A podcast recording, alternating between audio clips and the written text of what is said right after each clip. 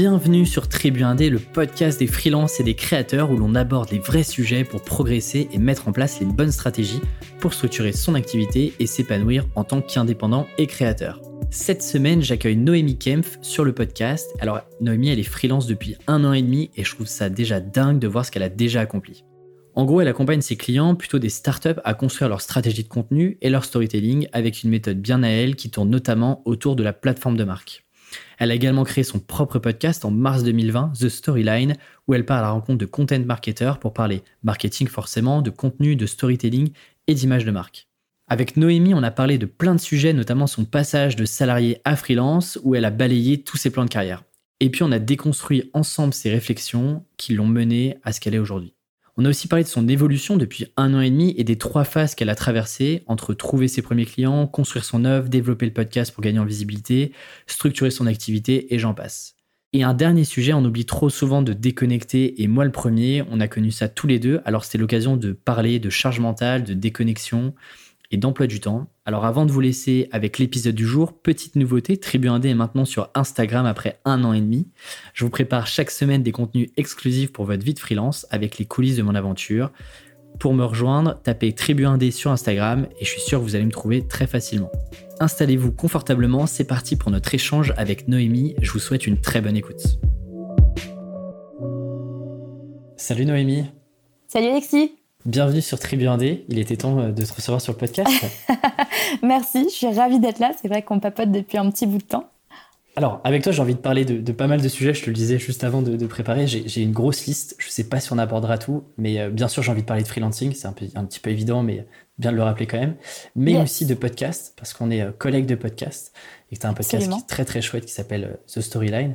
Et puis, j'ai envie aussi de parler des différentes phases euh, que tu as connu euh, depuis euh, bah, quasiment deux ans, deux ans et demi maintenant en freelance, et puis de, tous ces gros challenges que tu as, de tout gérer de front, puisque c'est aussi des challenges que j'ai, donc j'espère en apprendre beaucoup sur, sur ta manière de faire et sur toi. Avant ça, est-ce que je peux te laisser te présenter, nous dire un petit peu ce que tu fais, qui tu es, et puis ensuite on rentrera dans le, dans le vif du sujet. Ok, challenge accepted. Alors, c'est parti. euh, pour me présenter euh, très rapidement, donc je suis Noémie Kempf. Euh, je suis depuis. Alors, tout le monde, tout le monde a tendance à, à penser que c'est depuis deux ans, deux ans et demi. C'est depuis un an et demi en fait. Le temps passe vite, mais pas tant que ça.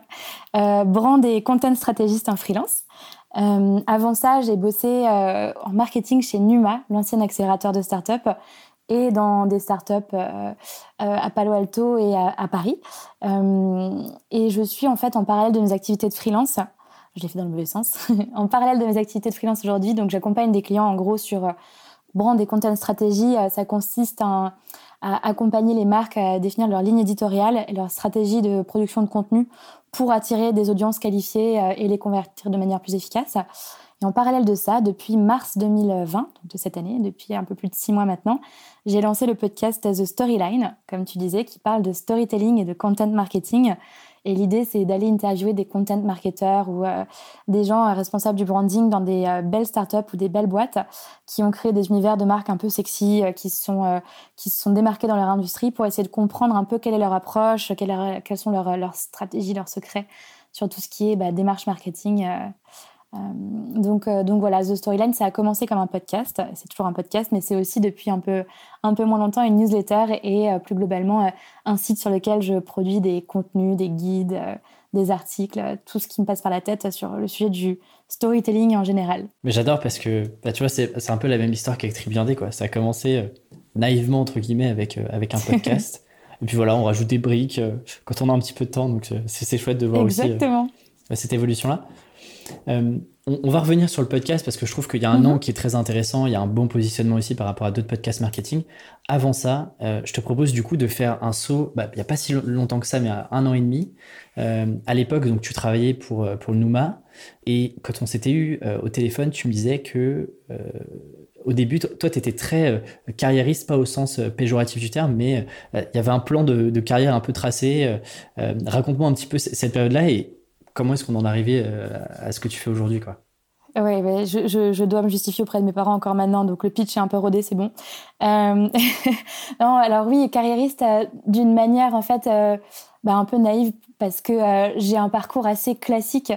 au final, si on revient à, quand j'étais petite, quand j'étais petite, je voulais être, j'avais un, plan très précis en tête. Je voulais être océanographe, photographe, reporter, journaliste. Ce n'est pas un métier, mais je m'étais dit que j'allais le créer. mais mes parents ne l'entendaient pas trop de, cette, de cette oreille-là.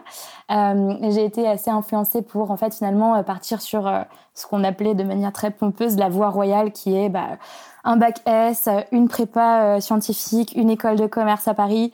et qui sont des choses, en fait, que je trouvais assez rassurantes, parce que ça me permettait de me projeter dans un... Dans un dans un espèce de parcours de carrière qui était assez rassurant au final. En fait, maintenant que je regarde avec du recul et que je suis indépendante, je me rends compte que j'avais un peu besoin euh, de me poser des jalons et de me poser des objectifs. Ces objectifs étant euh, d'avoir un diplôme, de trouver un job dans une boîte un peu cool, d'avoir un bon salaire, euh, d'être promu, de monter des échelons tels qu'ils étaient valorisés par la société qui le sont encore, euh, même si euh, c'est un peu en, grande évolution depuis quelques années.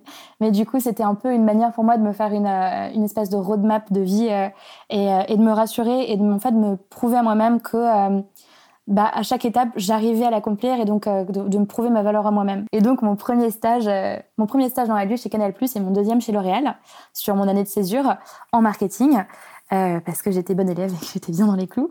Euh, mais je me suis en fait assez rapidement rendu compte que euh, je me retrouvais pas du tout dans ces entreprises, dans leur culture. Euh, j'apprenais des choses, mais, j'étais hyper frustrée. Il y avait un côté bah, hiérarchie qui était, qui était très, très, très, très frustrant. Il y avait un côté bah, culture, vision du stagiaire, la manière dont on va parfois traiter le stagiaire qui n'est est pas toujours très agréable pour le dit stagiaire. Euh, mais bon, c'était parfois dans la douleur, mais toujours euh, dans, dans, une, dans, un, dans un grand apprentissage. Ceci dit, j'ai terminé ma césure un peu paumée à me dire bon bah ok je suis passée par euh, cette case que je m'étais que je m'étais fixée. Mais qu'est-ce que je fais maintenant? Parce que j'ai trouvé ça horrible globalement. Comment je fais pour diverger et pour pour trouver autre chose? Et donc c'est comme ça que j'ai décidé de, de, postuler à la chaire entrepreneuriat de l'ESCP parce que je me suis dit bah, peut-être que l'univers des startups, de la tech, euh, va plus me correspondre. J'ai rencontré plusieurs personnes euh, qui m'ont un peu mentoré dans ce sens-là. Et en effet, je me suis beaucoup plus reconnue euh, dans les choses qu'on apprenait, la manière de faire, de travailler, le côté itératif, expérimentation, etc. Et donc, ça m'a amené à me tourner vers l'univers tech startup mais tout en gardant quand même un peu ce côté, oui, mais dans un truc stylé. Donc, je suis allée faire mon premier job euh, à San Francisco. J'ai trouvé un veilleux, euh, beaucoup de chance et euh, un beau, une belle succession d'événements. et donc, j'ai fait un an à San Francisco en tant que account manager dans une startup qui s'appelle I Feel Goods et qui est un SaaS en marketing globalement. que j'ai adoré. J'ai passé au final chez Feel Goods deux ans et demi, un an à San Francisco, un an et demi à Paris. Puis au bout d'un moment, bah, j'ai eu l'impression d'avoir un peu envie de faire autre chose, de, de, tester mes limites et euh, de plus me retrouver dans la boîte. Donc euh, j'ai rejoint Numa. Euh, que, que j'ai accompagné pendant deux ans, plutôt sur le sujet du marketing, et c'est là que j'ai découvert le marketing et tout ce qui est un peu justement relatif à la notion de, marque, de plateforme de marque, de storytelling, que j'appréhendais pas forcément énormément avant, même si j'avais fait du marketing chez Canal Plus et L'Oréal. mais mes années Numa, c'est vraiment les années pendant lesquelles j'ai travaillé cette notion de marketing, de recherche utilisateur, de création de persona, de funnel marketing, etc., etc., euh, qui sont des choses qui, euh, qui étaient passionnantes. Euh, mais il s'avère que Numa a effectué un pivot ces dernières années, enfin cette dernière année surtout. Et aujourd'hui, c'est une, une, très belle boîte qui fait plutôt de la formation B2B, donc de l'accompagnement des managers à, l'agilité, et qui a un peu mis de côté ses activités d'accélération de, de start-up et de, de programmes d'open innovation, etc. Euh, donc au final, je me suis rendu compte, euh, euh, en prenant un peu de recul, que bah, le métier était génial, mais que j'aimais vraiment beaucoup bosser avec les entrepreneurs, avec les startups, ou en tout cas avec des projets plutôt naissants. Et donc je me suis dit que j'avais un peu fait mon temps chez Numa. Et donc j'ai pris mon envol et, à la base, j'avais pas forcément envisagé d'être freelance, pour être très honnête. Je pensais simplement que j'allais prendre du temps pour un peu tester ce qui me plaisait le plus avant euh, de euh, jumper dans un autre job euh, qui avait d'autres labels, d'autres étiquettes, qui étaient un peu, un peu prestigieux. Parce que c'est vrai que pour moi, c'est quelque chose qui est assez. c'est dur à admettre et je sais pas forcément bien vu, mais c'est vrai que c'est assez rassurant de se dire qu'on est dans une belle boîte, qui a fait de belles levées, qui est exigeante dans son recrutement, etc. Donc j'étais quand même vraiment encore dans ce. Même si je l'avais un petit peu déconstruit, j'étais quand même encore dans ce mode de, fonctionnement et de, choix de mes employeurs et de mes jobs. mais il s'est passé un truc de ouf pendant cette pause. je, fais un gros teasing, tu vois, je fais un gros teasing, je, te coupe euh, sur le cliffhanger, mais je, souris pas mal en t'écoutant parce que c'est exactement, il y, en a assez peu, je pense, que d'auditeurs qui, savent ça, mais c'est exact, c'est quasiment exactement le même parcours que j'ai connu. Mon année de césure, je l'ai faite, j'ai fait de l'audit et du conseil dans des Big Four, mm. donc on est vraiment dans le cliché, et c'est exactement à ce moment-là que je me dis, euh, non, mais Alexis, là, il faut faire autre chose. Euh, et en fait, le plan, le plan de carrière s'arrête. Moi, mon objectif quand je rentre en école, c'est de gagner beaucoup d'argent. Je me dis qu'en fait, c'est un truc assez fou de gagner beaucoup d'argent, que ça va me rendre super, super heureux. Hyper cliché, mais, mais en tout cas, c'est un peu l'objectif. Donc, naturellement, je vais vers le conseil. Et effectivement, un peu comme toi, moi, je me retrouve dans les, dans les stages et je me dis, euh, je me sens pas trop à ma place, quoi. Et, et c'est ce que je raconte dans le, dans, le bouquin sur, sur l'avant-propos c'est vraiment, euh, j'arrivais le matin, je voyais mes collègues qui étaient hyper sympas, avec qui on se marrait, etc., mais qui avaient 35-40 ans. Et en fait, dans 10 ans, c'était moi à leur place et j'arrivais pas à me projeter. Quoi. Ça connectait pas, il y avait un truc qui allait pas. Et donc, c'est à partir de là où moi aussi, je découvre un peu l'univers startup, l'univers tech, marketing, et je rentre aussi dans une, dans une startup tech. Donc, je, je souris en écoutant ton, ton j'ai l'impression d'avoir le double. Nos parents, qui sont d'une génération qui est extrêmement différente, en tout cas les miens, leur valeur cardinale, ça va vraiment être la sécurité la stabilité. Euh, et, donc, du coup, ça, ça, se, matérialise dans la stabilité de l'emploi et dans des parcours très traditionnels. Et donc, du coup, bah, c'est un peu normal qu'ils encouragent euh, leurs enfants à, aller dans ce sens-là, même si au final, la réalité des choses est très différente aujourd'hui. Et ça, on pourra en reparler, en, reparler un peu plus tard. Mais, euh, mais, mais ouais, moi, la, déconstruction, elle est encore en cours et, je pense que c'est un travail de toute une vie. Mais tu peux avoir un peu la chance d'avoir des prises de conscience en expérimentant des jobs qui te correspondent vraiment pas, voire qui te rendent malheureux. Je pense qu'il y a aussi beaucoup de gens aujourd'hui qui ont des burn-out, des bore-out, euh, et j'en passe, et des meilleurs. Euh, et c'est des signes que tu te retrouves pas dans ce que tu fais, même si ce que tu fais coche plein de cases que tu t'es mis sur ta checklist perso. Quoi. Et alors, je t'ai coupé tout à l'heure sur, sur le cliffhanger, le, gros mais.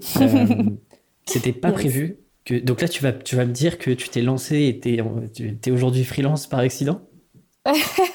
Eh oui Oui, ouais, ouais, j'ai l'impression qu'il y a beaucoup de choses que j'ai fait par accident, hein, très honnêtement, mais c'est ça la beauté de la vie, on va dire. je suis quelqu'un de très curieux, du coup, parfois je me trouve juste embarquée dans des, dans des trucs qui deviennent plus grands que moi et je me rends compte que je suis bien dedans. Et c'est vraiment ce qui s'est passé avec le freelancing. En, gros, donc, euh, je m'étais dit, tout comme quand j'avais quitté I Feel Goods, je vais prendre quelques mois pour méditer, euh, qui sait, peut-être aller dans une retraite, rencontrer des moines bouddhistes et. Euh, questionner l'existence. Ah oui, carrément. non, mais je suis, très drame, euh, très intense. ça, c'était dans ma tête, hein, c'était le plan. Mais en tout cas, euh, m'isoler, réfléchir à moi, et tout, c'était un peu le début d'ailleurs de, ce sujet de revenir à soi, se questionner sur ses vraies valeurs, etc. etc. Sauf qu'étant un peu hyperactive et très tournée vers l'extérieur, j'ai beaucoup de mal à, à m'affronter, entre guillemets, en tout cas, à, à, faire cette introspection, ou en tout cas de manière conscientisée, j'ai du mal à la faire. Euh, et donc très rapidement, euh, j'avais pris quelques mois avant de commencer ma recherche d'un nouveau job euh, dans une belle boîte. Bah, très rapidement, je me suis, je me suis, je me suis surprise à un peu prendre toutes les excuses pour ne pas faire cette introspection. Tu vois, comme quand tu essayes de travailler sur un truc que tu veux pas faire, du coup, tu réponds à tes mails, tu vas sur LinkedIn, euh, t'appelles un pote. bah, c'était un peu ça. J'allais faire plein de trucs, je voyais des potes, je voyageais. Et, et il s'avère que en fait, plusieurs startups euh, qui avaient bossé avec Numa à l'époque où j'étais encore en marketing chez Numa euh, m'avaient sollicité euh, pour écrire des articles pour eux et pour les aider avec leur marketing. Parce qu'elles avaient, elles avaient appris que j'étais plus chez Numa et que je faisais rien. Donc elles me disaient Est-ce que tu peux nous écrire des articles? On aime bien ta plume. Parce que je les avais aidées pro bono dans le cadre de mes activités Numa auparavant. Et au début, j'étais là genre, ouais, je sais pas, bon, euh, ouais, c'est peut-être euh, une bonne manière de, de, me changer les idées. Et puis en plus, elle m'avait dit, mais attends, on va te payer. Et là, j'étais là genre, ah, ok, d'accord, on y va, go. La meuf trop matérialiste, ça. Non, mais en fait, c'était vraiment une bonne manière aussi de tester et puis de, de me rendre compte que je pouvais vendre un service. Ça, c'était, euh, c'était un truc qui était incroyable pour moi. Je me suis dit, mais c'est fou, je vais les facturer parce que j'ai créé un truc pour elle en soi, c'est pas si différent de ça que le salariat. Tu, tu, tu, es juste, tu, es payé pour des compétences, mais là, c'est vraiment tu es payé pour des livrables. il y a une sensation qui est, il y a une sensation qui est folle. Quand tu dit ta première facture. Mais grave. Euh, moi, ma première facture était de 50 euros, donc euh, on est loin des. on est loin de la richesse. C'était pas, hein, loin. pas loin. mais c'est fou de te dire que tu as besoin de personne, que euh, tout seul, il y a une boîte qui te fait confiance ou un entrepreneur, peu mhm. importe, pour bosser et mettre en à profiter tes compétences. Et je trouve que je trouve que ça débloque inconsciemment quelque chose où tu te dis, euh, ok, en fait, euh, si je l'ai fait une fois, je vais pouvoir le répéter, je vais pouvoir mieux le faire et, euh, vendre plus cher. Et, en fait, c'est presque un jeu, quoi. Oui, bah, ça c'est l'étape d'après. Et en effet, du coup, j'ai fait ces premières petites prestas pour cette startup qui était mon tout premier client, dont les cofondateurs sont aujourd'hui mes mentors, mes, amis. Franchement, très honnêtement, ils ont pris une part vachement importante dans ma vie parce que euh, ils m'accompagnent, ils me font encore confiance, c'est encore mes clients. Enfin, euh, on a vraiment une relation très forte. Et du coup, euh, et du coup, j'ai commencé à, écrire ces petits articles à droite à gauche, à créer mon statut auto-entrepreneur, à faire mes premières factures. Et en effet, c'est un peu jouissif de me dire, oh, j'ai pas besoin d'intermédiaire. En fait, l'entreprise, au final, c'est moi.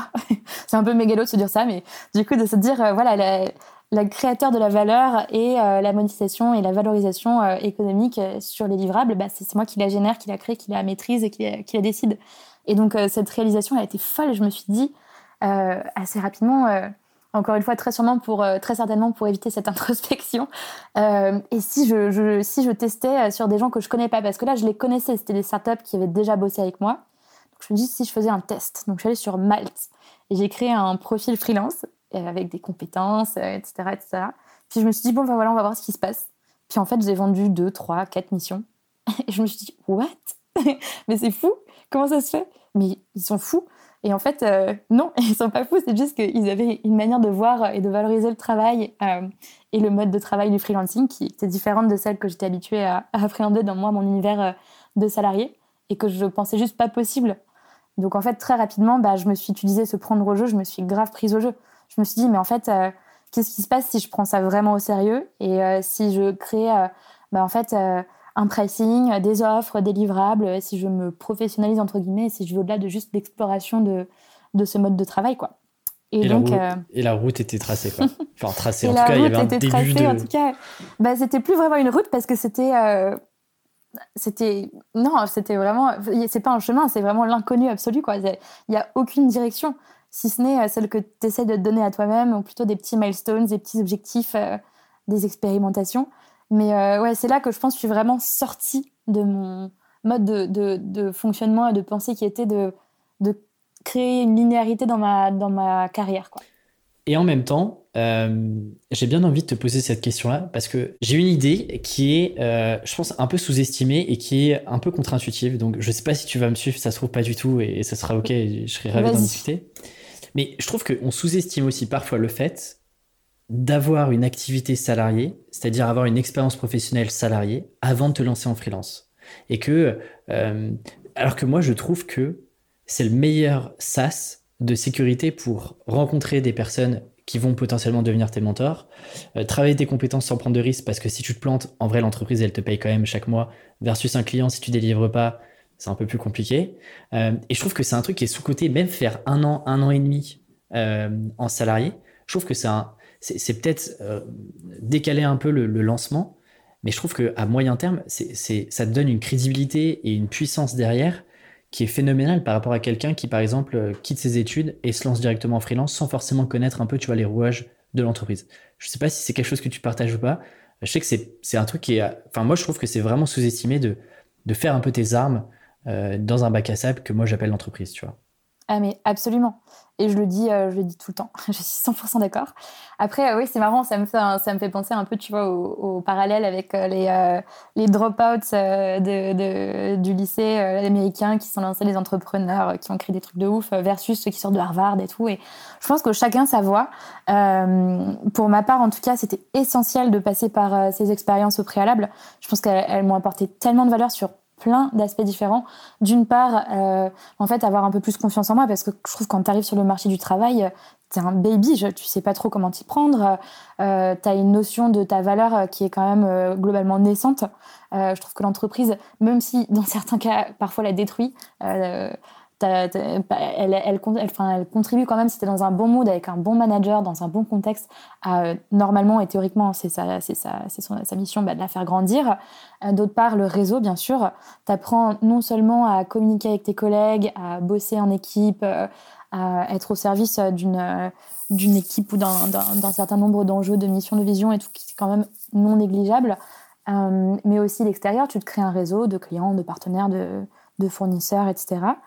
Euh, et puis aussi, et surtout, je trouve, euh, bah, moi, j'ai eu la chance de, comme toi, d'avoir l'expérience corpo et l'expérience startup.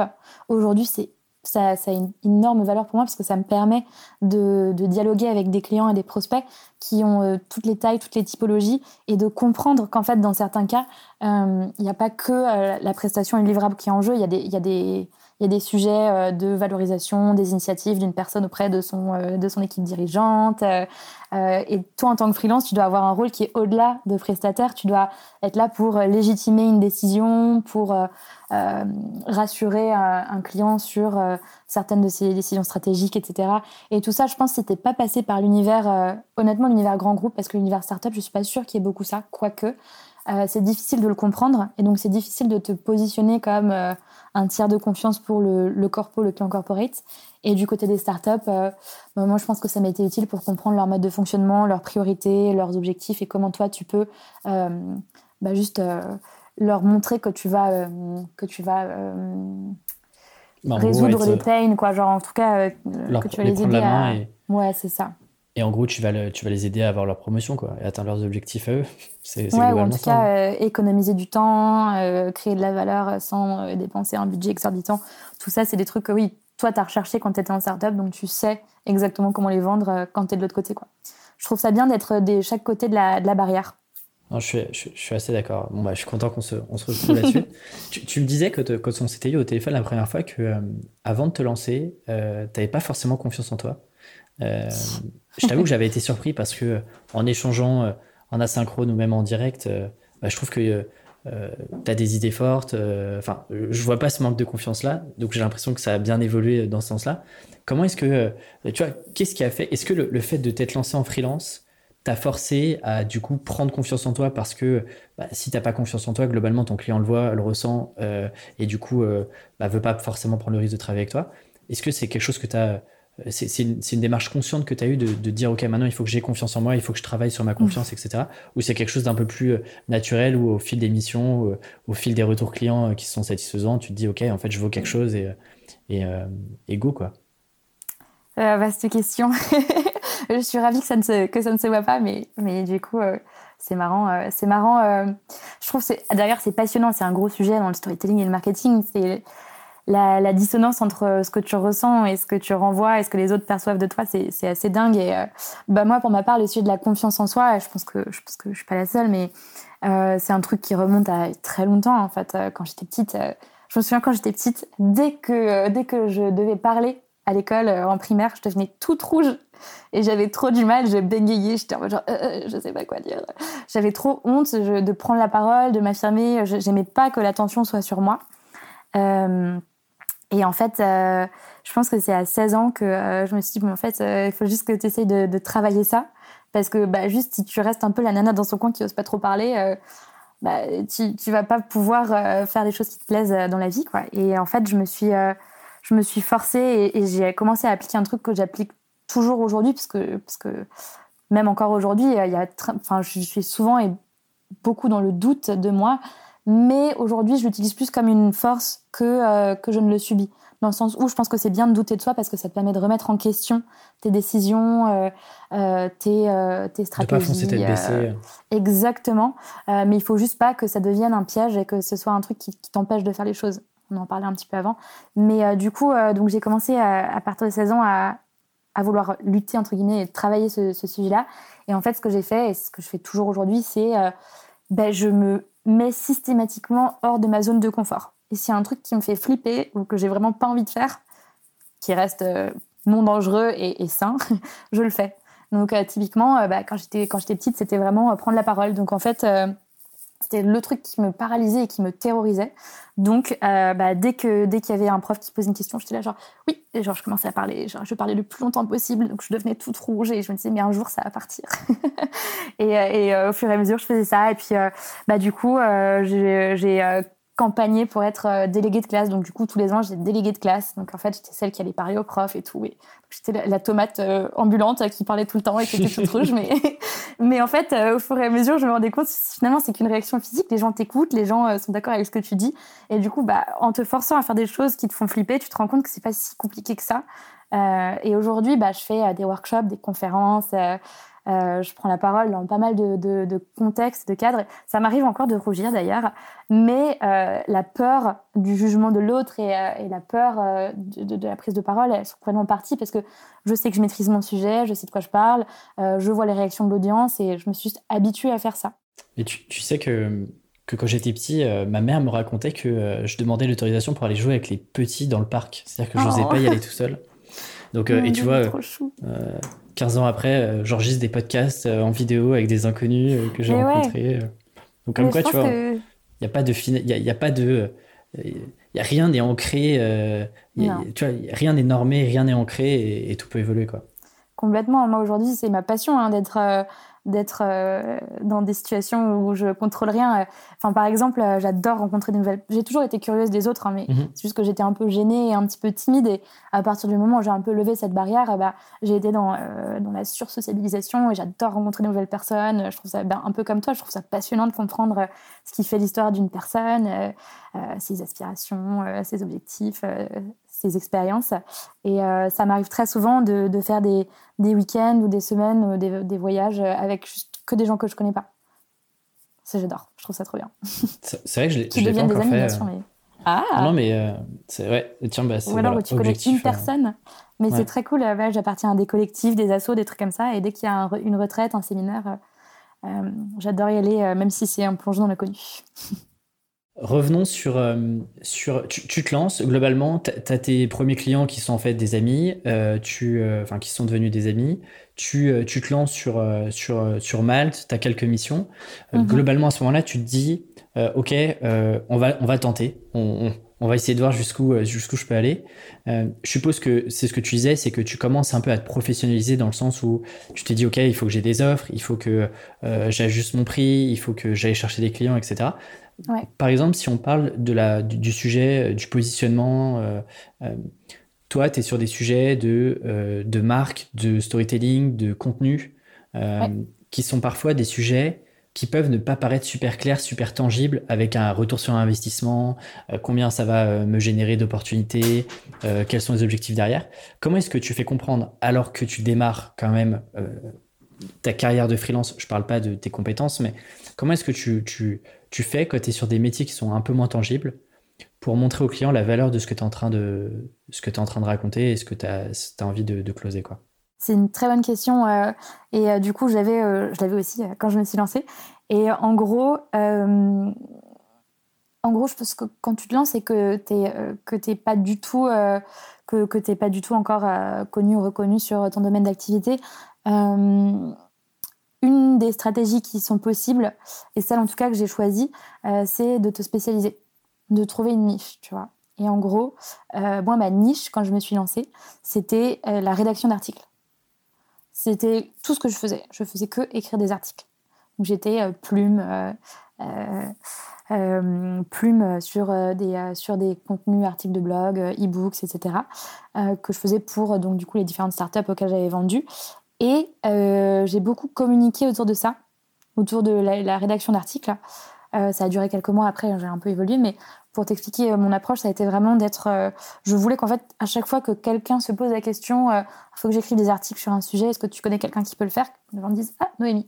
Et en fait, du coup, cette stratégie de spécialisation et d'adoption d'une niche, ça te permet d'être top of mind dans les communautés auxquelles tu appartiens si tu communiques un peu sur ce que tu fais parce que c'est clair, en effet, c'est ce que tu dis.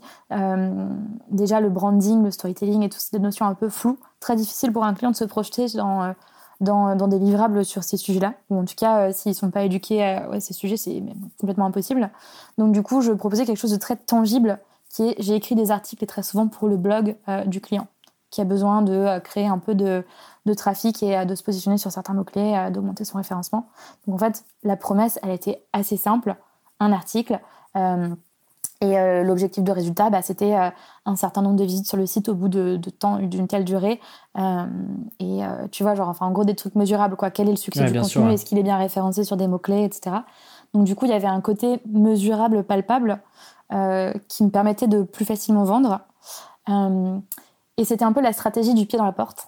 Parce que quand tu vends des articles à des clients qui te commandent sur des articles, soit c'est des clients très matures qui ont simplement besoin de freelance en pige euh, pour euh, rédiger des contenus, mmh. d'externaliser parce qu'ils sont déjà matures sur leur sujet.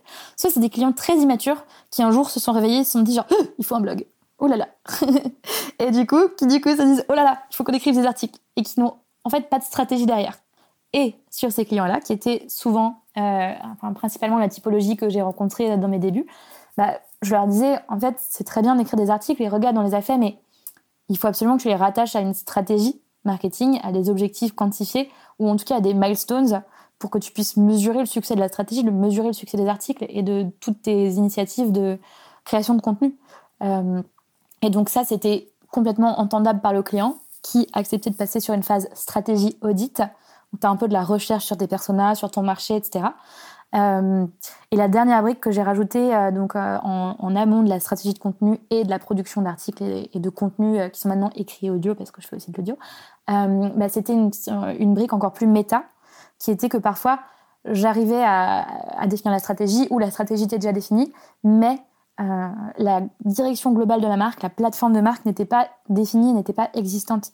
Et en fait, la stratégie marketing, elle est obligatoirement ancrée dans euh, un truc euh, beaucoup plus euh, beaucoup plus méta et beaucoup plus statique qui va être la mission, la vision, les valeurs de la marque, ses ambitions, sa ligne éditoriale. Tu as des trucs en fait qui sont assez basiques que tu dois créer quand tu crées une marque, mais que très peu d'entrepreneurs font parce que pas le temps, parce que lever de fonds, parce que en fait faut créer le produit. Et puis ils savent pas. Qui partent du produit, qui savent pas. Et, et, que du coup les offres aujourd'hui dans ce secteur-là, elles sont pas forcément standardisées, elles sont pas très claires. Il y a beaucoup de freelances qui le font. Euh, mais euh, on est globalement, euh, je pense, assez opaque sur le pricing, les livrables dans une plateforme de marque, etc. Donc je pense que c'est des trucs qui font un peu peur. Et c'est vraiment le truc que j'ai ajusté, enfin, ajouté en dernier, en dernier temps à, à mon package d'offres, entre guillemets, parce que pour moi, c'était le plus impalpable, le plus intangible, même si c'était un des trucs qui avait le plus de valeur au final, mais c'était le plus difficile à pitcher aux clients et à, et à leur vendre. Aujourd'hui, les choses sont différentes et on me contacte parfois pour la plateforme de marque parce que les gens sont convaincus euh, pour plein de raisons euh, dont on parlera après. Mais en tout cas, au début, c'était vraiment euh, pied dans la porte, tu vois. Genre, tu commences par quelque chose de très micro et tu remontes le fil de la valeur graduellement. C'est super intéressant parce que tu te dis, je prends quelque chose, je suis sur potentiellement à terme, j'ai envie d'être sur des choses un peu moins palpables qui sont le storytelling, la plateforme de marque, l'image de marque, etc. sur la partie contenu. Euh, mais euh, hyper compliqué, surtout que tu n'as pas encore de crédibilité là-dessus, euh, d'aller parler de ça, de trouver aussi les bons clients, parce qu'en fait, bah, tu as plein de clients qui sont pas matures et qui vont pas connecter avec le discours et à ce que tu racontes. Et donc tu te dis, je prends quelque chose d'extrêmement palpable, qui est aussi un peu plus commun, c'est-à-dire que tout le monde se dit aujourd'hui, il faut avoir un blog où tout le monde... Enfin, tu vois, c'est pas une idée qui est révolutionnaire là-dessus, mais par contre, je vais l'exécuter extrêmement bien, je vais être très opérationnel, et petit à petit, soit je vais monter en crédibilité pour aller chercher d'autres clients, ou alors, je vais essayer de convaincre ces clients-là, par la qualité de ce que j'ai pu faire en opérationnel, de les faire monter sur des sujets de stratégie, euh, avec aussi potentiellement des plus gros budgets, euh, un, plus gros périmètre d'action euh, sur, sur tes clients et tout. Je trouve ça assez intéressant de partir sur quelque chose de spécialisé et au fur et à mesure de reprendre le schéma inverse, de dire bah, maintenant que je me suis spécialisé et que je suis rentré sur le marché, eh ben, je vais rajouter des nouvelles briques, des nouvelles offres et je vais euh, un petit peu élargir l'éventail de compétences que j'avais jusque-là. Je trouve que c'est assez intelligent de, de, faire ça euh, comme ça. Donc au démarrage, tu es très opérationnel, tu mm. passes un peu sur la stratégie. C'est quoi un peu, pour qu'on se rende compte, pour que s'il y a des jeunes freelances euh, qui nous écoutent, c'est quoi un peu le, le, la timeline, le, combien de temps tout ça, toutes ces phases-là durent Est-ce que, parce que ça fait un an et demi, et tu vois, en un an et demi, il y a eu quand même pas mal d'évolutions. Je serais un petit peu curieux de savoir les différentes étapes. Franchement, je pense qu'il n'y a pas de, euh, de enfin, faut pas se mettre la pression, hein, quoi qu'il arrive. C'est vraiment euh, l'exploration et au moment où tu te sens à l'aise pour. Euh, et puis c'est aussi les opportunités, les clients qui sont ok pour tester et pour un peu être upsellés.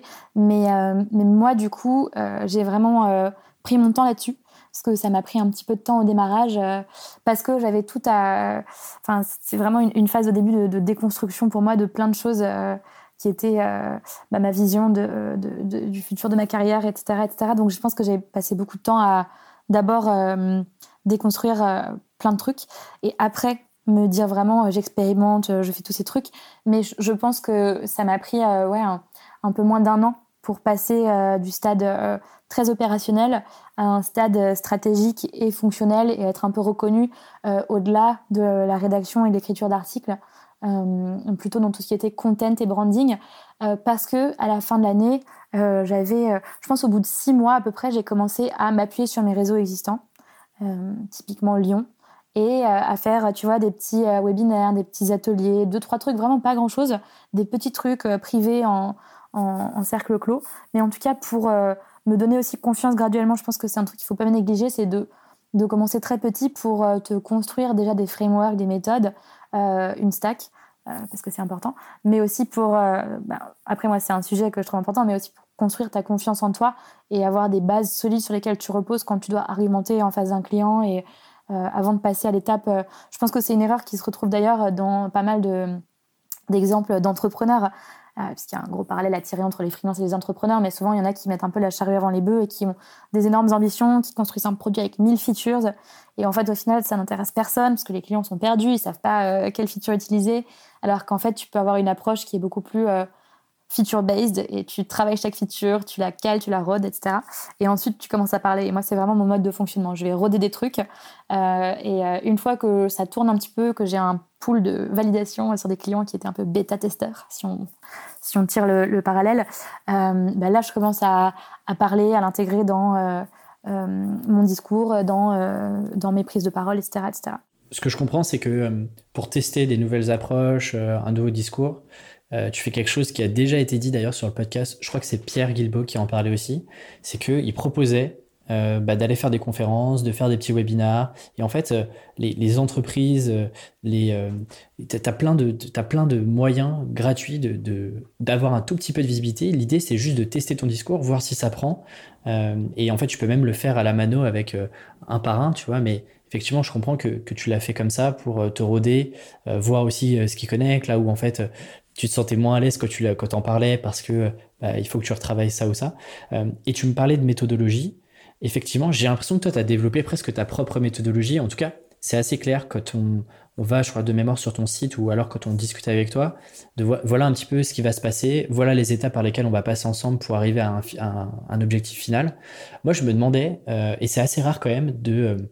Il y a assez peu de, freelance, pardon, qui ont finalement une vraie méthodologie, c'est-à-dire qui vont dire à leurs clients, OK, voilà ma méthodo, euh, parfois les mêmes brandées à, leur propre nom, tu vois, mais voilà un peu les étapes, c'est très clair. Euh, toi, euh, comment est-ce que tu as construit ça? Est-ce que c'est intuitif? Est-ce que tu t'es inspiré d'autres?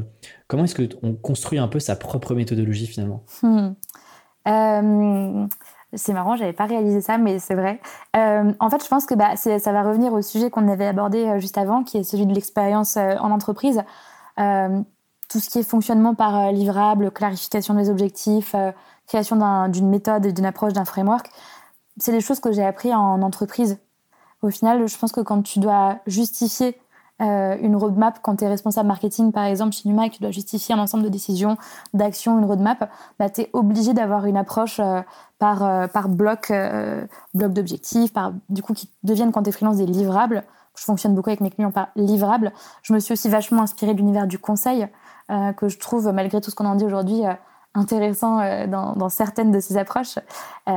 si je suis pas, j'aurais pas aimé être consultante, mais en tout cas, je pense que ce qu'ils font extrêmement bien, c'est euh, cette approche d'avoir une énorme mission qui est complexe et de la splitter en, en sous-livrables, du coup de clarifier les objectifs, les ambitions et euh, des milestones entre guillemets avec le client.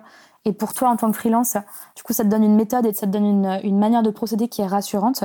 Et pour le client, ça lui montre que tu es professionnel, ça le rassure et ça lui exprime de manière claire et concrète à quoi il va s'attendre concrètement ce qu'il aura dans les mains à la fin de ton intervention. Et surtout dans le sujet de la plateforme de marque et euh, du storytelling et tout, c'est des choses qui sont extrêmement importantes. Et c'est ça qui m'aide aussi à vendre, euh, c'est d'avoir euh, un ensemble de, ben, je, répète beaucoup ce mot, mais de livrables euh, qui seront euh, livrés au fur et à mesure de la mission, qui suivent un certain nombre d'étapes de conception, de workshop, etc., etc. Et donc la méthode, en tout cas sur moi, ce que je fais, euh, bah, je l'ai construite au fur et à mesure de mes itérations, de mes expérimentations avec les clients. Bien sûr, je me suis, enfin, j'ai pas réinventé la roue. Hein. Concrètement, la plateforme de marque, c'est des éléments que tu peux trouver si tu tapes en ligne. C'est des choses que tout le monde réutilise, la mission, la vision, les valeurs, la ligne éditoriale, etc. etc. Et du coup, je me suis inspirée de ce qui existait et je l'ai ajusté et je l'ai enrichi de ce que j'expérimentais avec mes clients, globalement. Bah écoute, super clair. Et pareil, sur, ton site, j'ai vu que tu t'adressais à la fois aux entreprises, aux entrepreneurs. J'ai l'impression que là-dessus, je te titille un peu, mais tu as une cible assez large. C'est-à-dire que tu te fermes. Quand je lis ton site internet, j'ai pas l'impression que tu fermes la porte à un potentiel client.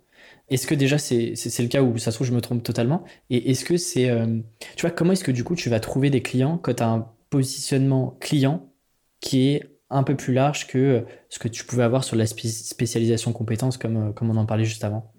Ouais, bah du coup c'est ce qui s'est passé en début d'année, ce que j'ai commencé à faire, enfin en mars 2020, j'ai commencé à vraiment me poser cette question. Euh, bon bah ok, la méthode est un peu rodée, euh, j'ai des clients satisfaits, euh, j'ai confiance dans ce que dans cette méthode-là, mais j'ai deux grands enjeux et deux grands challenges. D'une part, il bah, faut que je trouve des clients, et d'autre part, euh, parfois, les clients, ils arrivent par batch. Il y en a plein. Euh, et du coup, tu peux pas tout prendre. Et parfois, tu as juste des phases un peu de, de, traversée du désert. Euh, et c'est extrêmement difficile de, gérer un pipe. et donc, du coup, très difficile de dire non, de gérer, de, de pondérer tout ça. donc, je me suis dit, en fait, il y a deux sujets. Il y a le sujet de développer ma visibilité, donc de créer un pipe un peu plus structuré. Euh, pipeline, j'entends, pardon. les, anglicismes, je m'excuse, j'ai plein de mauvaises habitudes de mes anciennes vies. on, parle souvent un peu anglais Très euh, bien. sur ce podcast. Il faut remplir le pipe, euh, ça c'était un, enjeu.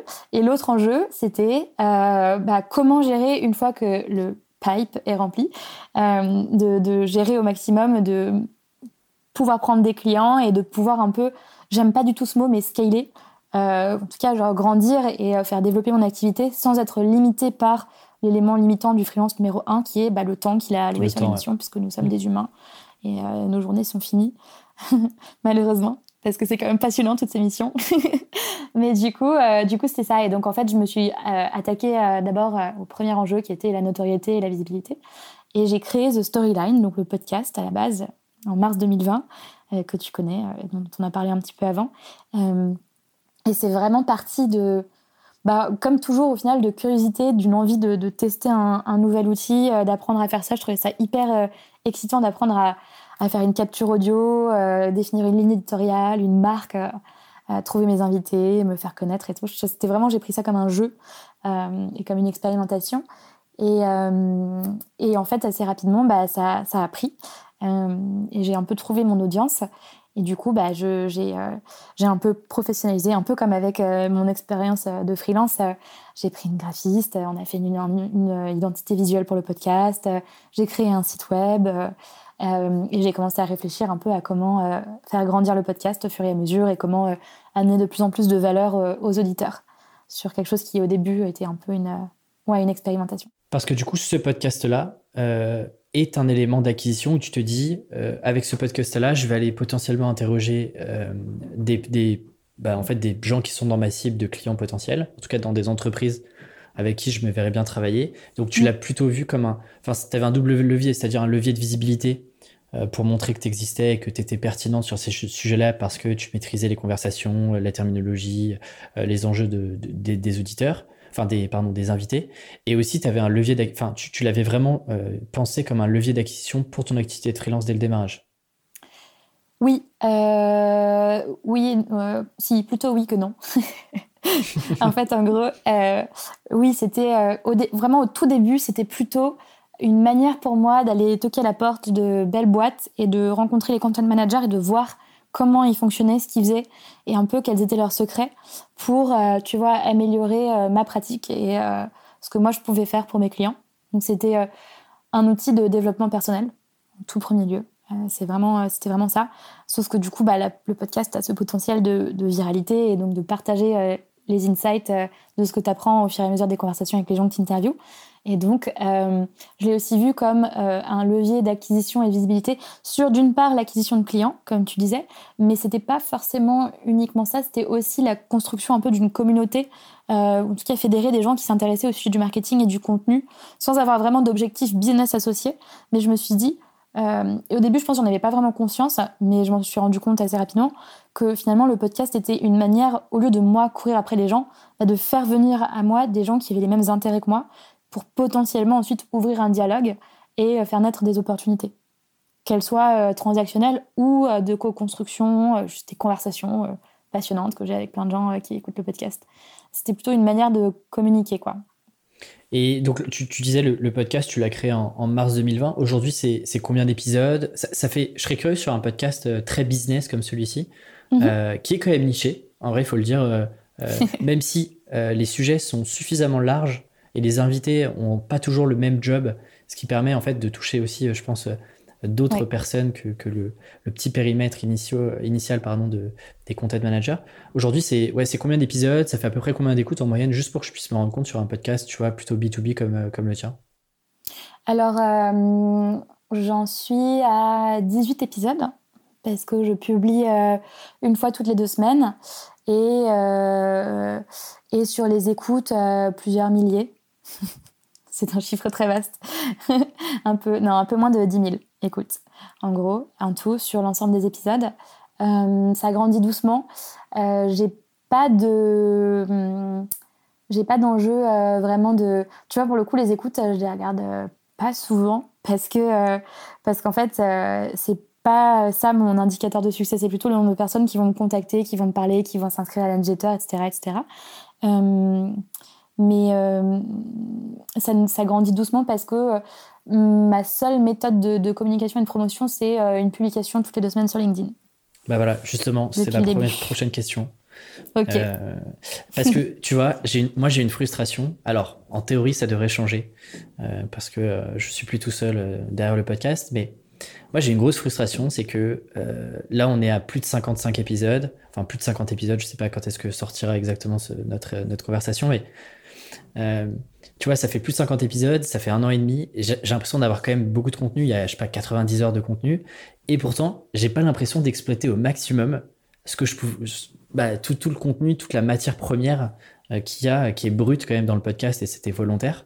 Et je suis un petit peu comme toi, tu vois. Pendant longtemps, je faisais euh, une, ou deux publications sur LinkedIn, une publication sur Twitter. Et puis, au démarrage, je publiais beaucoup dans les groupes Facebook que j'ai harcelé un petit peu. Donc, s'il y en a qui, qui m'ont découvert dans les groupes Facebook, euh, c'est cool. Désolé pour les autres si je les ai un peu harcelés. Mais tu vois, je sens que depuis 6 mois, 6, euh, 8 mois, euh, je, suis un peu, je fais un peu le service minimal, tu vois. Et, du coup, je me repose un peu trop sur les, personnes qui suivent le podcast et c'est trop cool toutes les semaines. Mais tu vois, la progression est plus aussi évidente qu'avant. Du coup, je sais pas si toi, tu as, as, réfléchi un petit peu à la manière dont tu pouvais peut-être mieux communiquer puisque tu fais du content marketing, je me dis que tu dois avoir quelques billes pour moi. ouais, bah écoute, euh, c'est un peu, euh, c'est un peu euh, le sujet du cordonnier mal chaussé parce qu'au final, je hurle sur mes clients quand ils, quand ils publient pas, quand ils postent pas. et en fait, moi, je fais exactement ça parce que j'ai pas le temps.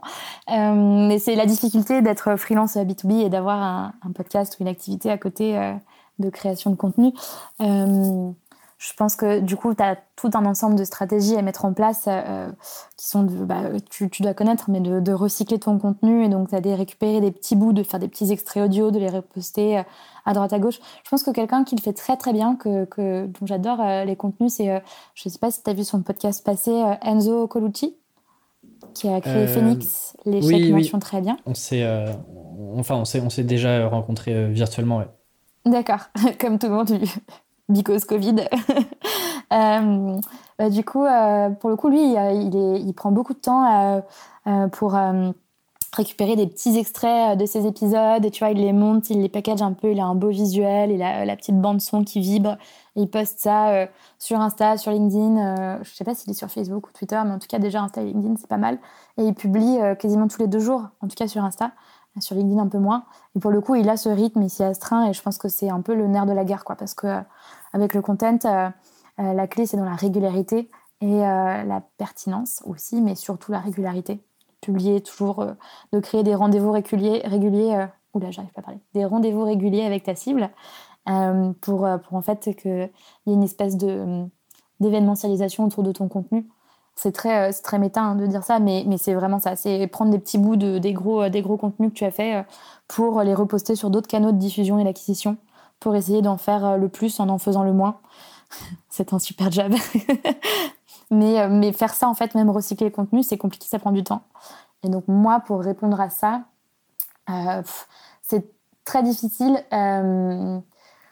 j'ai eu plusieurs fois, j'ai essayé de faire des moments où je m'isole pendant quelques jours et je fais que ça, mais c'est pas hyper, euh, c'est pas hyper euh, sustainable sur le long terme. Euh, encore un anglicisme, je m'excuse. Pourquoi? À cause des clients?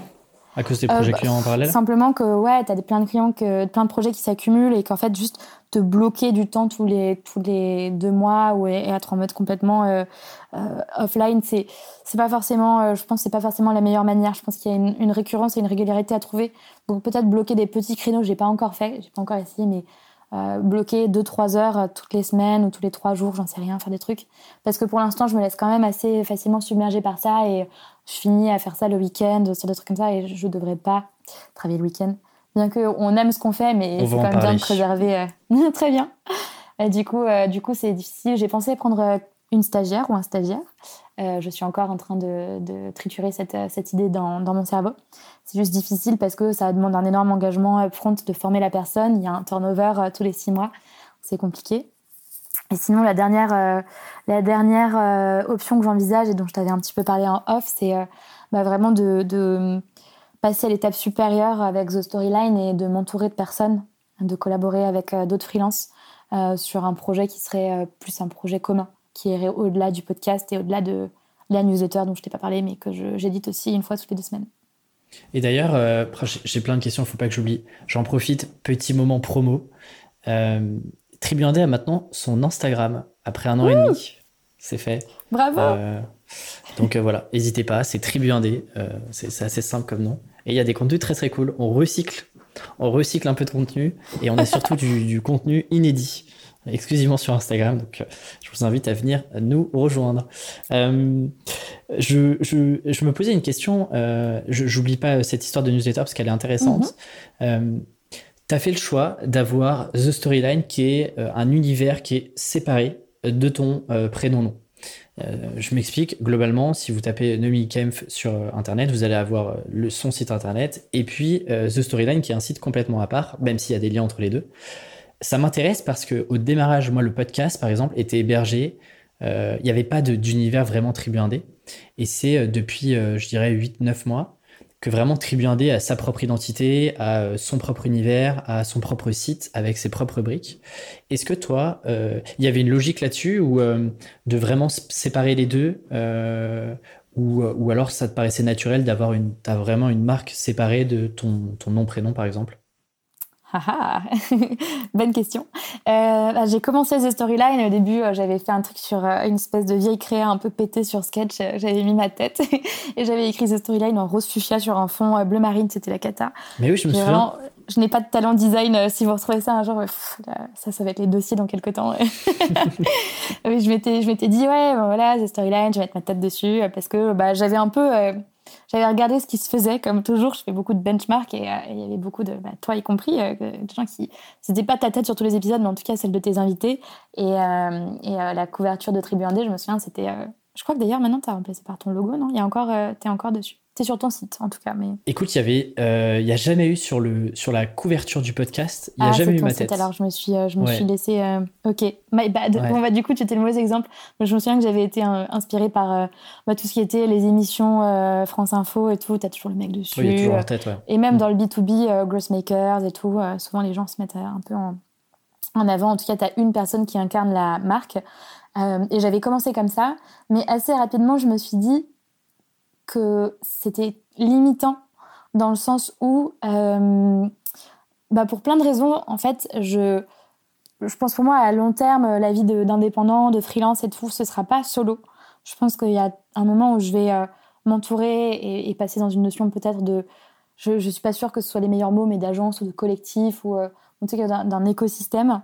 Euh, et j'ai pas envie de porter le poids de toutes les communications et j'ai pas envie que les gens viennent pour moi. J'ai envie que les gens viennent pour ce que ce storyline a à leur apporter. Mm. Le projet, les gens qui sont derrière et pas uniquement. Euh, je trouve que c'est très lourd à porter et comme pour les entrepreneurs, en fait, c'est c'est une bonne approche marketing d'incarner une marque. Mais je pense que tu peux pas la porter sur tes épaules euh, si tu as l'ambition de la faire grandir euh, de manière assez de manière assez conséquente. Et et du coup, euh, j'avais eu ces réflexions un peu euh, pendant le, confinement, parce que j'avais beaucoup de, beaucoup de temps pour réfléchir. et, euh, et, du coup, je me suis dit, en fait, c'est plus intéressant de passer sur une marque à part entière, même si j'avais pas forcément d'ambition, je savais pas trop où je voulais l'emmener à l'époque, mais en tout cas de passer sur une marque à part entière parce que ça ouvre la porte à créer plein d'autres choses. Pas uniquement le podcast euh, ouvre la porte à créer d'autres d'autres euh, features en gros aux produits qui sont d'autres briques ouais. d'autres briques exactement ouais voilà c'est ça c'est des briques de graduellement construire pour en fait arriver à ce qu'aujourd'hui j'aimerais euh, réussir à, créer et qui est plutôt en fait une espèce de média. Euh, et un média qui aurait pour destination, et on revient, attention, je fais une magnifique pirouette, sur ton sujet des entreprises et des entrepreneurs, euh, un média que les gens peuvent consommer de manière complètement autonome, quelle que soit leur problématique, parce qu'il y aura beaucoup de briques de contenu qui seront complémentaires et qui abordent différents sujets, différents enjeux pour différents types de personnes, entre guillemets. Écoute, ça, ça, me parle beaucoup parce que c'est aussi les réflexions autour de, du développement Tribiandé, donc, euh, donc ça me parle pas mal. Euh, tu lances le podcast en mars. Je suppose que euh, bah, tu gagnes forcément visibilité. C'est comme ça que je t'ai connu et c'est comme ça que tu te retrouves au micro de Tribiandé aujourd'hui. et puis qu'on continue de discuter. et je suppose que tu as eu un, un, certain nombre de demandes, de missions, etc. et donc on arrive à un point qui est, comme tu le disais, nos journées sont pas extensibles.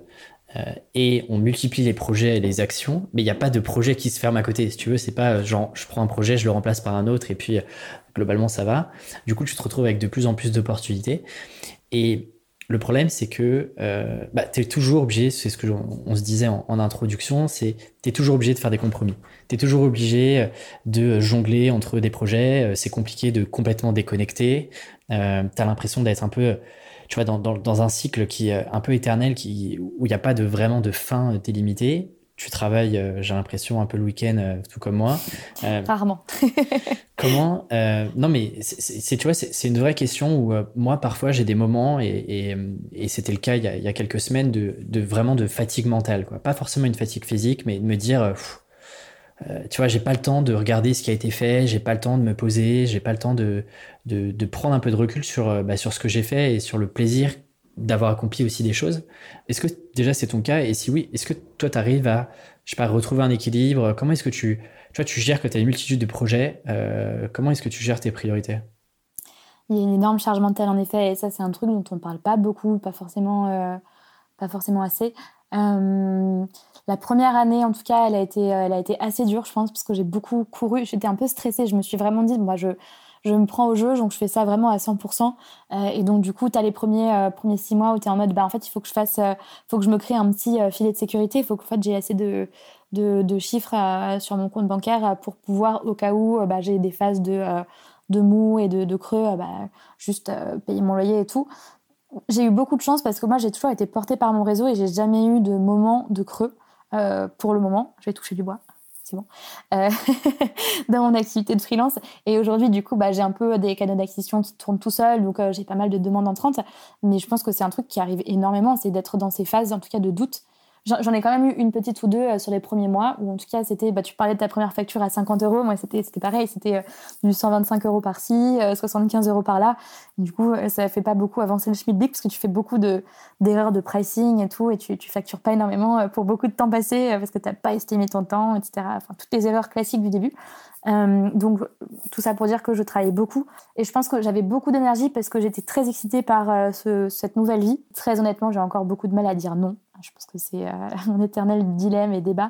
Mais euh, aujourd'hui, je me force à euh, ne pas regarder ne pas regarder mes mails le week-end, ne pas bosser le week-end. parfois, je fais des petites exceptions quand je suis vraiment à la bourre sur un truc ou que bah, j'ai pas eu le temps parce que j'ai eu besoin de, de m'arrêter pendant la semaine. J'hésite pas en fait pendant la semaine à me dire bah là en fait cet après-midi je peux pas donc je fais rien. Je faut juste je vais voir quelqu'un. Et tu arrives à faire ça? Enfin, ouais. Je sais pas, moi je, à chaque fois que j'ai fait ça, je Enfin, je me dis, euh, c'est pas raisonnable, quoi. Tu vois, euh, je sais pas, je vais voir un ami ou je, par exemple, je vais au ciné euh, en plein, en plein milieu d'une après-midi. Bah, En mm. vrai, j'y pense, j'y pense pendant le film, quoi. Enfin, je me dis, que je vais rentrer, je vais devoir faire ça et tout. Ouais, j'ai, enfin, t'arrives, toi, vraiment à, à pas trop culpabiliser de, de pas suffisamment avancer sur tes sujets, sur tes clients, sur le podcast, sur The Storyline. En fait, tant que je sais que je vais pas dépasser sur une deadline sur laquelle je me suis engagée auprès de quelqu'un d'autre, euh, si c'est un engagement que j'ai vis-à-vis de moi-même, je me dis, en fait, je priorise juste mon bien-être. Et c'est un truc très nouveau pour moi, hein, parce que je me suis jamais écoutée de toute ma vie jusqu'à euh, il y a quelques mois. Parce que j'ai été obligée, parce qu'en fait, il y avait juste ce niveau de charge mentale qui était trop, trop fort et j'étais vraiment parfois pas bien. J'étais un peu malheureuse et je me suis dit, bah, il n'y a, y a qu'une manière de, de, ne pas euh, péter un plomb et de ne pas euh, être dans l'angoisse et dans le stress permanent, c'est bah, de revenir à soi. On y revient encore une fois, ce truc que je n'aime pas faire de base, mais en fait, je me suis forcée graduellement à faire des trucs, à commencer un peu, tu vois, tous les trucs clichés que je détestais et sur lesquels je crachais, genre la méditation, le yoga et tout. J'ai toujours été, euh, oh, ça a l'air nul, c'est chiant, c'est lent, j'y arrive pas, mon cerveau tourne trop vite, mais en fait, euh, je me suis forcée à le faire et graduellement, je me suis un peu mise dedans, même si c'est encore un petit peu difficile, hein, je t'avouerai, euh, je suis pas une, une yogi master ni une très grande méditatrice. Mais, euh, mais je me force et je me rends compte de la valeur de juste faire l'effort de te dire je, je, prends ce moment pour moi. Et là, tu vois, typiquement, euh, il y a deux semaines, je suis allée faire un truc. Euh, c'est vrai que c'est difficile de faire taire ta petite voix, mais en fait, si tu le, prends comme une parenthèse et que tu sais que tu vas rattraper ce temps sur un autre bloc de temps qui n'est pas forcément un bloc de temps conforme, genre le week-end, bah c'est ok, c'est juste un peu un trade-off que tu fais c'est simplement décaler une responsabilité dans le temps parce que là, c'est le temps pour toi. Aujourd'hui, tu en as parlé un petit peu, tu réfléchis à avoir un peu plus grand aussi sur Storyline, et puis euh, forcément, ça, ça, impute aussi sur ton activité de freelance où euh, tu commences à te dire, euh, et je suis un petit peu dans ces réflexions où, où tu atteins un, palier, c'est-à-dire en termes de temps, en termes d'énergie, de, de, capacité à prendre des nouveaux projets, et donc tu commences à réfléchir à c'est quoi la prochaine étape, et généralement la prochaine étape, c'est si tu as envie de continuer de développer, euh, bah, t'as pas forcément trop le choix que de t'entourer. J'ai l'impression que c'est un, c'est un premier. Euh, tu as commencé à amorcer euh, la démarche. Je crois que c'est tout récent aussi. Est-ce que tu peux nous en parler? Comment est-ce que, tu vois, à quel moment tu te dis, voilà, je vais commencer à m'entourer, il faut que je trouve les bonnes personnes. Comment est-ce que tu trouves ces personnes-là? Parce que c'est, je trouve que c'est pas évident, quoi. Souvent, quand tu as bossé en plus longtemps sur un projet où c'est ton petit bébé, de mmh, faire entrer des gens, c'est, c'est pas, tu vois, c'est pas évident, je trouve. Ouais, c'est clair. Surtout, enfin, moi, personnellement, une de mes grandes, euh, un de mes grands défauts euh, quand j'étais euh, manager dans cette autre vie salariée, j'ai beaucoup de mal à déléguer. donc, donc encore plus aujourd'hui, quand tu es indep et que tu es habitué à, à, tout faire toi, c'est très, très dur de, de, de, sortir de ce mode de, de fonctionnement. je l'expérimente, mais, en même temps, en fait, là, j'ai vraiment cette vision entre guillemets, je sais pas si c'est une vision, mais en tout cas, je, veux que ce storyline soit vraiment quelque chose qui me dépasse et qui sorte de mon contrôle parce que je pense qu'en devenant plus grand, plus conséquent et en ayant d'autres voix euh, qui s'intègrent dedans, euh, ça apportera plus de valeur à, plus de gens. Donc euh, l'idée, c'est vraiment de laisser le truc, pas le laisser vivre sa vie parce que je serai encore là, bien sûr, mais en tout cas de le co-construire pour vraiment maximiser la valeur que, que je peux apporter. et donc ça, j'ai commencé à le faire et à expérimenter euh, de plusieurs manières. En gros, la première, ça a été de créer euh, des bootcamps euh, en m'associant avec d'autres personnes. et du coup, bah, c'est un autre sujet aussi qui est de bah, monétiser le podcast et au final de créer un, bas du funnel. Mais, mais dans un premier temps, c'était vraiment de me dire je vais m'entourer de personnes dont j'aime l'approche, dont j'aime les idées et avec qui on va co-construire des contenus. Et il s'avère que euh, un de mes invités du podcast, Antoine Chauffru, qui euh, euh, s'occupe des talents chez France Digital, mmh. absolument, chez France Digital. Coucou Antoine. il est, enfin, on a eu vraiment un super échange et on s'est reconnus dans plein de sujets. Et ça nous a donné vraiment envie de, bah, finalement de collaborer ensemble. et on s'est un petit peu creusé la tête sur comment on pourrait faire ça. Et moi, j'avais un peu en tête le sujet de la formation euh, à ce moment-là parce que euh, j'ai l'impression que la formation, beaucoup de freelance en font. Euh, on a tous un peu des trucs à transmettre, c'est vrai, mais c'est peut-être du coup un peu trop saturé. C'est un gros sujet dont on ne débattra pas dans cet épisode, mais la formation, c'est un peu le grand marché du moment. Mm. et donc, bah, je l'avais en tête parce que j'avais observé cette tendance. Et, mais je me suis dit, bah, la formation statique, les vidéos et tout, je suis pas fan. je trouve que c'est mieux d'apprendre en faisant. Et donc, j'ai un peu réfléchi au format que je trouve que les Américains font un peu plus et un peu mieux que nous, qui est celui du bootcamp. Donc en fait, euh, une promo, euh, un programme qui est figé dans le temps et euh, une alternance entre des contenus théoriques et de la pratique sur un projet perso. Et donc on s'est, on s'est vachement reconnu dans ce format avec Antoine et puis on a créé le premier bootcamp The Storyline qui était un travail sur les valeurs et un début en fait d'ébauche de, de personal branding. Donc, le programme dure 9 jours et c'est un petit peu se poser la question de ses valeurs, travailler un pitch de soi et euh, écrire une bio un peu euh, sexy euh, pour les réseaux, principalement LinkedIn. Et c'est, les participants, c'est plutôt des entreprises ou, alors c'est des, tu vois, d'autres indépendants c'est, quoi un petit peu la typologie des personnes qui, qui ont acheté ce bootcamp-là, par exemple? Eh ben, pour le coup, la typologie elle est très spécifique parce que pour l'instant, euh, et je t'en avais un petit peu parlé en off, j'ai pas du tout fait la promotion de ce bootcamp, mm. de ce programme, ni de l'autre que j'ai créé un peu plus récemment. Parce que mon approche, ça va être vraiment, je sais que j'ai dit plein de fois, mais l'itération, le test. Et j'ai envie d'abord de tester mes features avant de les shipper. Je continue sur la métaphore, hein, tu me dis si c'est relou. Mais c'est très bien, j'adore. Hein. Mais en tout cas, euh, j'ai été très influencée par la culture startup, hein, globalement. Je pense que ça, ça s'entend.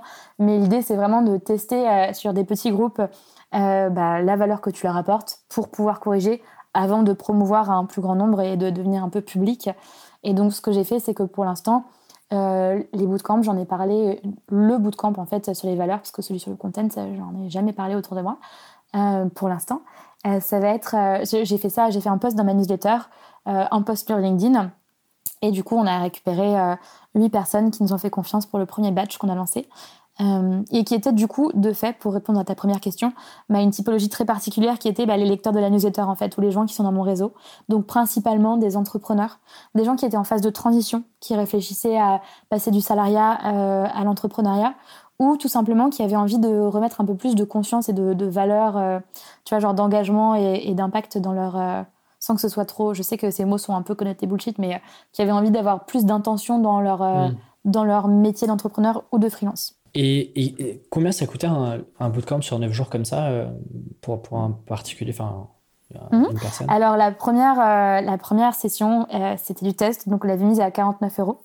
Euh, et là, les sessions sont passées à 99 euros euh, par personne, par participant, parce qu'on n'est pas du tout euh, certifié CPF, etc., etc. Donc, on a conscience que bah, les gens payent de leur poche et que c'est pas forcément évident de, de payer pour tous les contenus qui sont disponibles aujourd'hui en ligne. Et, mais aujourd'hui, on est encore en phase de bêta et d'expérimentation, donc le prix est susceptible d'évoluer au fur et à mesure du temps, des ajouts et des enrichissements qu'on met sur le programme. Et, et concrètement, tu vois, dans, dans, les grandes lignes, ça ressemble à quoi un bootcamp? C'est c'est quoi? Il y a, y a, quand même une partie formation avec, euh, je sais pas, des slides, des dossiers, euh, des, des, vidéos enregistrées. Euh, je suppose qu'il doit y mhm. avoir du live. Raconte-moi un peu, tu vois, sur neuf jours, sans rentrer dans, les, dans, dans tous les détails, mais c'est quoi un petit peu les, les features, justement, les, les fonctionnalités de ce bootcamp les, sur, ces neuf jours-là alors du coup la vidéo on l'a pas encore intégrée mais c'est un truc qu'on aimerait faire. mais du coup en effet c'est tous les jours au final en début de matinée on a vraiment voulu que ce soit très rythmé et très rapide pour que les gens soient un peu obligés euh, euh, bah, de, de, pratiquer, de mettre, en, de mettre en pratique plutôt les, apprentissages théoriques. Euh, mais c'est tous les matins, je crois que c'était à 8h30 ou à 9h, on publiait un contenu théorique, donc vraiment un module de formation qui était principalement écrit avec des exemples, des vidéos d'inspiration, des trucs comme ça, ça dépendait du sujet abordé, et un assignment vraiment un truc à faire pour le jour même, enfin le soir même ou le lendemain. Euh, et ce qu'on a mis en place et qu'on trouvait plutôt cool et qui marche très très bien, c'est que euh, chaque personne dans le bootcamp a son binôme.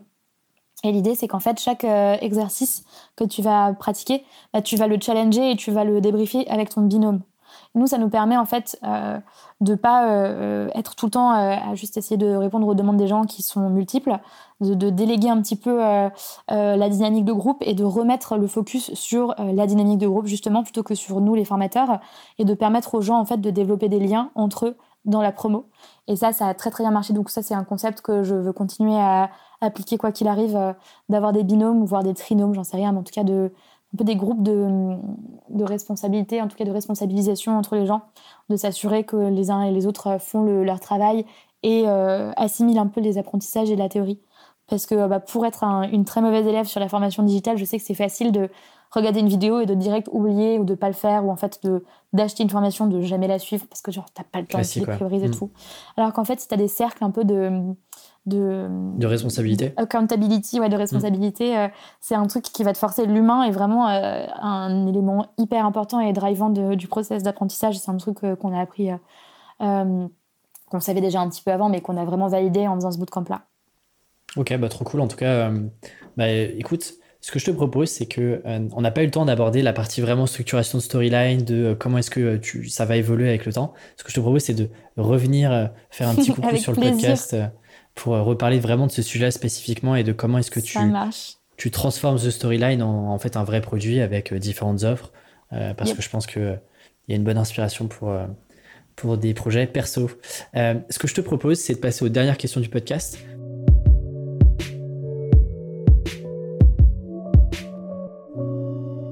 Avec une première question dont tu as un petit peu répondu, mais j'aimerais bien te la reposer. Comment est-ce que toi aujourd'hui tu mesures ton succès? Ah, C'est vaste, vaste question. Au sourire. Non, je regarde. euh... bah, il y a de manière. Je pense qu'il y a plein d'indicateurs que je me suis fixé. En fait, le premier indicateur que je me suis fixé, c'était euh, le chiffre d'affaires dans mes débuts. Et je pense que c'est bien, mais c'était une erreur de me concentrer uniquement sur ça. Je m'en suis rendu compte euh, assez rapidement en, me, cramant un petit peu euh, et en prenant plein de clients.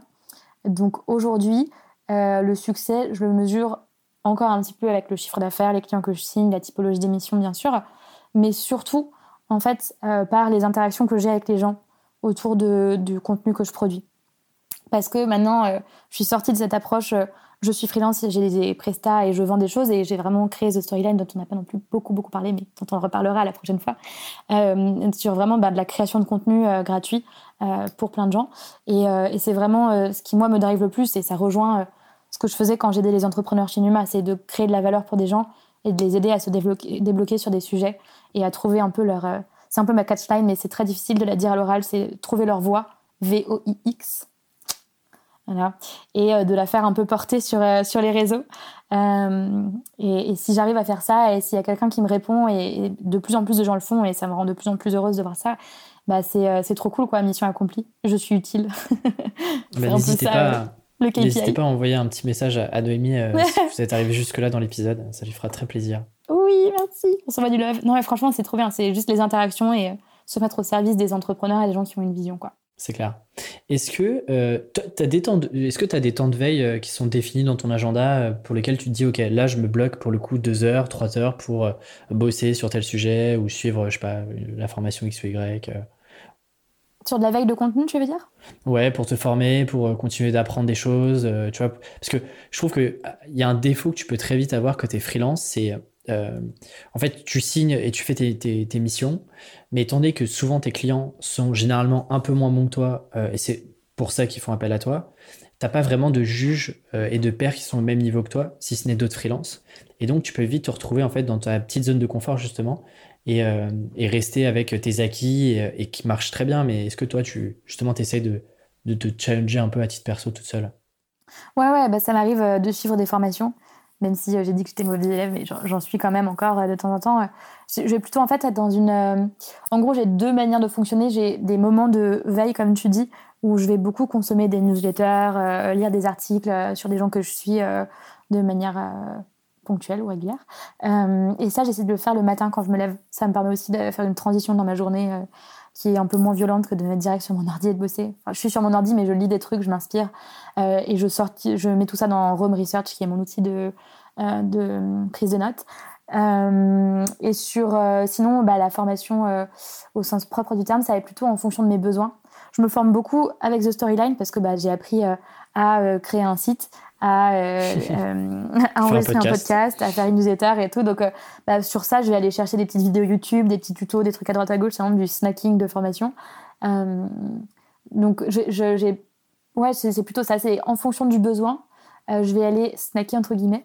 et puis, je me force aussi à, bah, explorer de nouvelles de nouvelles méthodes de faire ou en tout cas de, nouvelles approches du marketing. dès que ça, dès que ça émerge, j'essaye d'aller suivre les gens qui, sont un peu précurseurs dedans et qui font pas forcément des formations, mais en tout cas qui expriment leurs idées sur le sujet, que ce soit sur Twitter, sur leurs news, des trucs comme ça.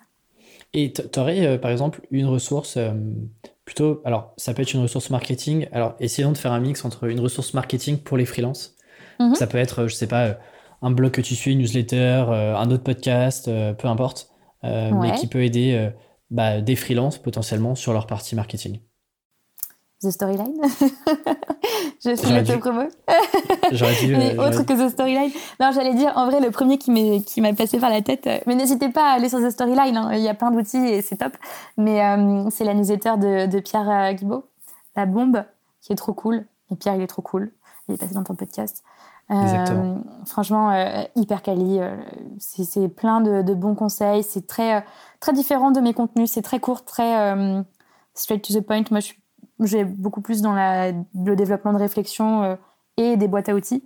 donc, franchement, une super ressource. Et sinon, j'aime beaucoup, j'aime beaucoup lire les articles de Azim Azar, qui est un mec qui fait pas mal de prospectives euh, de design fiction, tout ça, tout ça. C'est Exponential euh, View? Non, comment ça Exactement, Exponential View.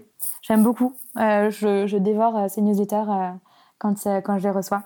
Et, Dieu sait qu'elles sont longues.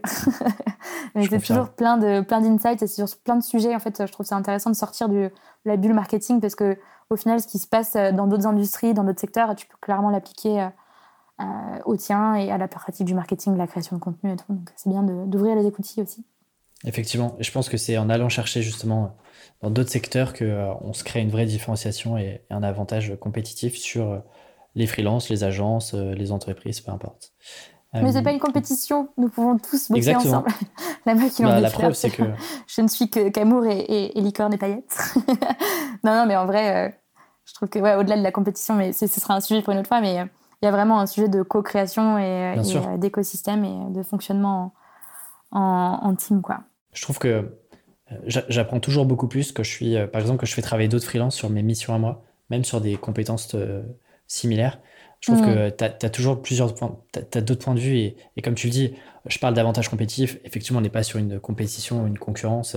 Il y a, je pense que le marché est bien suffisamment grand pour, pour tout le monde, donc, donc effectivement, je te rejoins là-dessus. non, mais il y, a, quand même, on va pas se, leurrer, il faut aussi quand même se différencier et se valoriser. Mais je te taquinais. Dernière question. Si tu avais un tableau géant visible par le monde entier, qu'est-ce que tu écrirais dessus, pardon? Un tableau géant Ouais. Ouah euh, Un truc que du coup, euh, je pense euh, qui, est, qui est caractéristique de tout ce que j'ai appris ces dernières années, je pense, qui est qu'en fait, c'est pas ce qui est au bout du chemin qui est important, enfin, c'est pas l'outcome et tes objectifs qui sont importants, c'est tout ce que tu apprends en cheminant jusqu'à ces objectifs. Et au final, les objectifs sont, très secondaires parce que tu te rends compte très souvent que ce qui est intéressant, c'est ce qui se passe hors des sentiers battus et hors des chemins que tu t'étais euh, un peu fixé. Donc, faut se faire confiance et faut sauter. faut sauter le pas. Merci beaucoup euh, Noémie. Où est-ce qu'on envoie les personnes qui veulent euh, bah, te contacter, euh, poursuivre l'échange ou, ou, en savoir plus sur ce que tu fais et sur Storyline? Eh bien sur thestoryline.fr. du coup, il y aura tous les liens vers le podcast, la newsletter. Et puis sinon, bah, je suis sur LinkedIn, donc n'hésitez pas à m'ajouter. je suis assez réactive généralement sur l'appli. Donc voilà. Merci beaucoup Alexis. Bah, merci à toi, c'était super chouette. Je te retrouve, j'espère, très vite pour un nouvel épisode. Et puis, euh, et puis je te souhaite une belle aventure et, je te dis à très vite. Avec grand plaisir. Bonne fin de journée. Salut Noémie. Salut. Merci d'avoir écouté l'épisode jusqu'au bout. Si l'épisode vous a plu, je vous conseille de rejoindre la newsletter du podcast où je partage les meilleurs contenus que j'ai découverts pendant la semaine pour vous faire progresser en tant qu'indépendant. Tout est sur tribuindé.com slash newsletter, c'est entièrement gratuit et quant à moi je vous retrouve très vite pour un nouvel épisode.